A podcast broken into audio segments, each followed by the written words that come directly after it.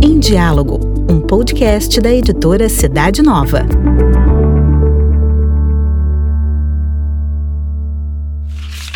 Palavra de Vida.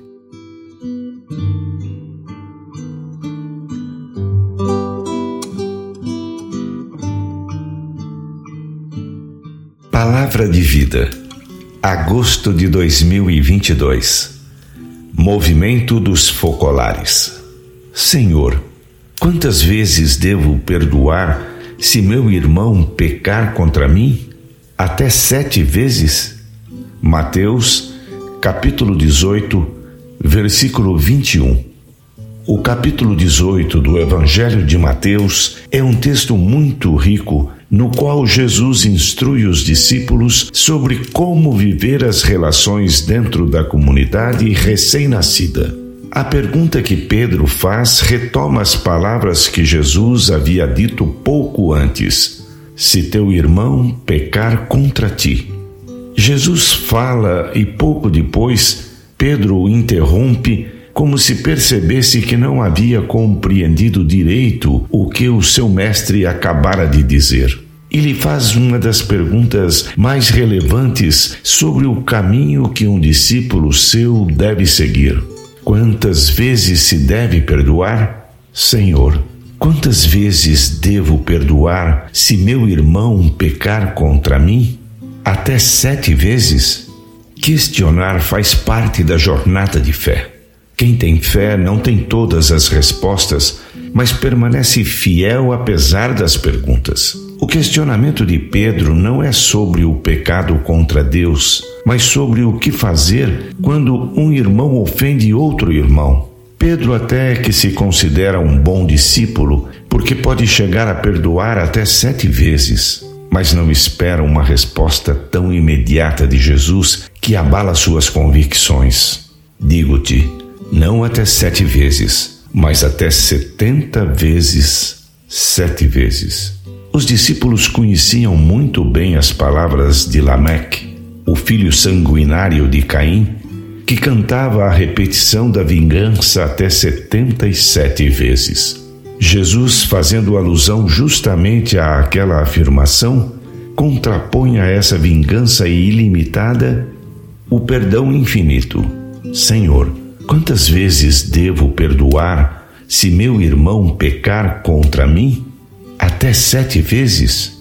Não é questão de perdoar uma pessoa que fica nos ofendendo a todo momento, mas sim de perdoar repetidamente em nosso coração. O perdão verdadeiro, do tipo que nos faz sentir livres, geralmente acontece por etapas.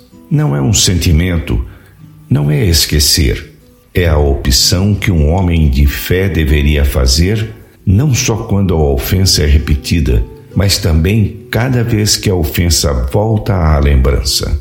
É por isso que precisamos perdoar 70 vezes, sete vezes. Kiara Lubick escreve. Jesus pensava, portanto, sobretudo no relacionamento entre cristãos, entre membros da mesma comunidade. Por isso, é antes de tudo com seus outros irmãos na fé que você deve se comportar dessa maneira. Na família, no trabalho, na escola ou na sua comunidade, se você fizer parte de uma comunidade. Você bem sabe que temos a tendência de retribuir a ofensa sofrida com um ato ou uma palavra à altura.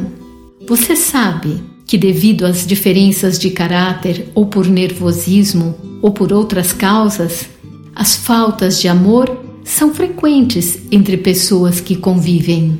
Pois bem, lembre-se que somente uma atitude de perdão sempre renovada pode manter a paz e a unidade entre irmãos.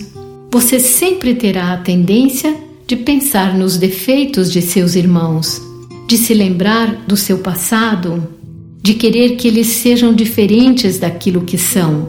Você precisa adquirir o hábito de vê-los com um olhar novo e vê-los como se eles mesmos fossem novos, aceitando-os sempre, de imediato e plenamente, mesmo quando não se arrependem. Senhor, quantas vezes devo perdoar Se meu irmão pecar contra mim, até sete vezes, todos nós fazemos parte de uma comunidade de perdoados, porque o perdão é um dom de Deus do qual nós sempre precisamos. Deveríamos sempre ficar maravilhados com a imensidão da misericórdia que recebemos do Pai, que nos perdoa quando também nós perdoamos os irmãos. Ocorrem situações nas quais não é fácil perdoar, circunstâncias devidas a condições políticas, sociais ou econômicas, na quais o perdão pode assumir uma dimensão comunitária. Existem muitos exemplos de mulheres e homens que conseguiram perdoar até mesmo em contextos os mais difíceis, ajudados pela comunidade que os apoiou. Osvaldo é colombiano. Foi ameaçado de morte e viu seu irmão ser morto.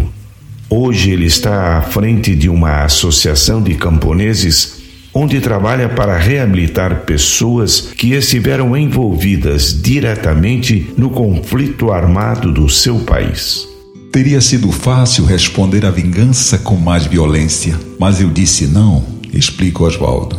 Aprender a arte do perdão é muito, muito difícil, mas as armas ou a guerra nunca são uma opção para transformar a vida. O caminho da transformação é outro é poder tocar a alma humana do outro. E para fazer isso, você não precisa do orgulho nem de poder algum. É necessária a humildade, que é a virtude mais difícil de se construir.